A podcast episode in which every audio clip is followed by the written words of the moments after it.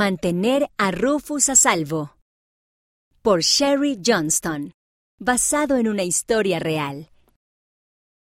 Estelle dio un último bocado a las deliciosas enchiladas de su mamá y se retiró de la mesa del patio. Era una cálida noche de verano, perfecta para comer afuera y perfecta para jugar. No podía esperar a jugar con su perro Rufus. Pero antes tenía que limpiar la mesa.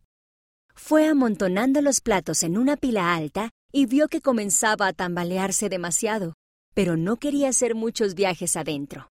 Estelle equilibró la pila en una mano y con cuidado abrió la puerta con la otra, pero la pila comenzó a inclinarse.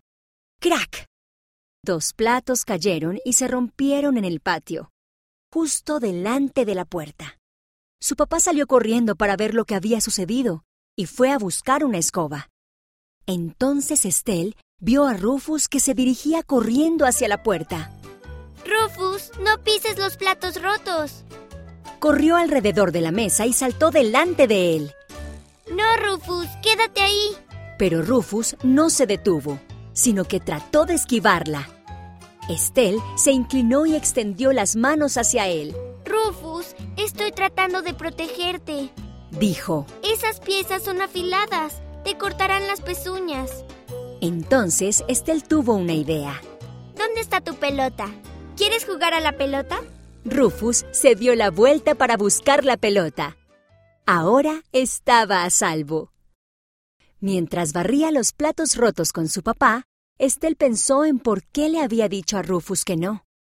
Si hubiera pisado los pedazos rotos, se habría hecho daño. No habría podido hacer lo que le gusta, como jugar a buscar la pelota.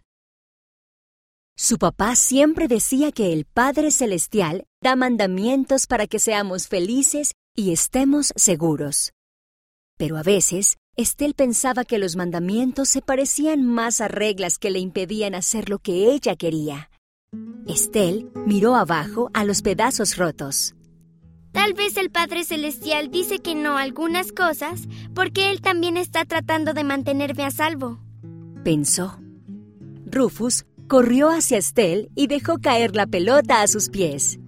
Ella le rascó las orejas y luego lanzó la pelota y se rió mientras Rufus corría tras ella.